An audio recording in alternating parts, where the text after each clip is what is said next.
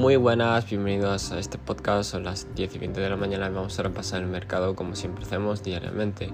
Bueno, ayer hicimos directo, eh, volviendo, fue bastante entretenido y, un poco más largo de lo habitual. Así que os recomiendo a todos que, bueno, que le echéis un ojo, ¿no? Principalmente.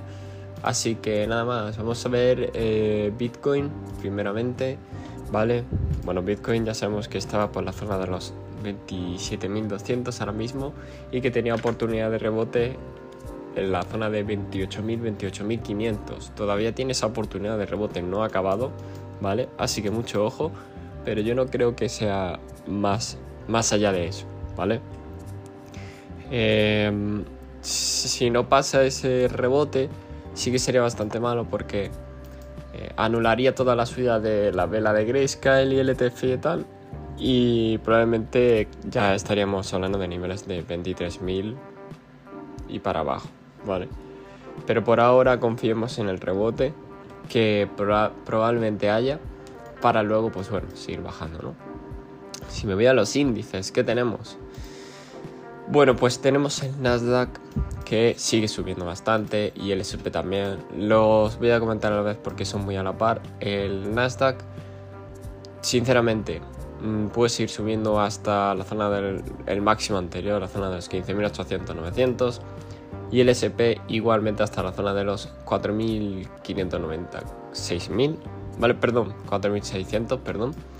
Eh, tienen literalmente toda la capacidad, a no ser que hoy, que creo que es hoy, dan los datos del IPC. Dejadme que lo mire un momento.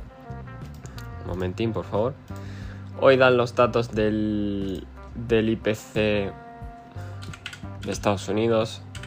Eh, si no tengo mal entendido, dejadme por favor que lo confirme. Eh, hoy, hoy, hoy. O a lo mejor me he columpiado, un momentín. Ah, vale. Bueno, dan las, eh, el IPC de, de Europa, ¿vale?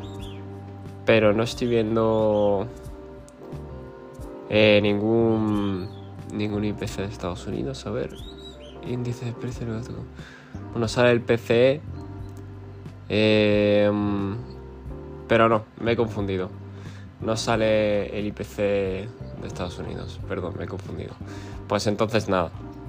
Eh, pensaba que salió hoy, pero nada.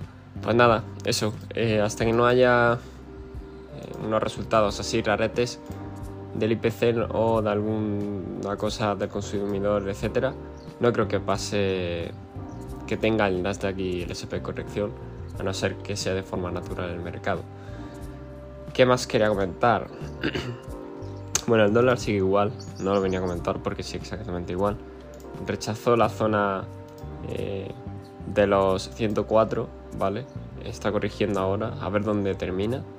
Y por último, el oro sí que es verdad que ha superado la barrera de, de rebote, que era los 1930 tiene los 1950 hay como posible zona interesante a tener en cuenta y si no ya la siguiente resistencia podría ser la zona de los 1980 y mientras no pase esa zona seguirá con esa tendencia bajista. Así que no me rollo más, recordad, este podcast no es consejo de inversión ni nada de ello y nos vemos en el siguiente.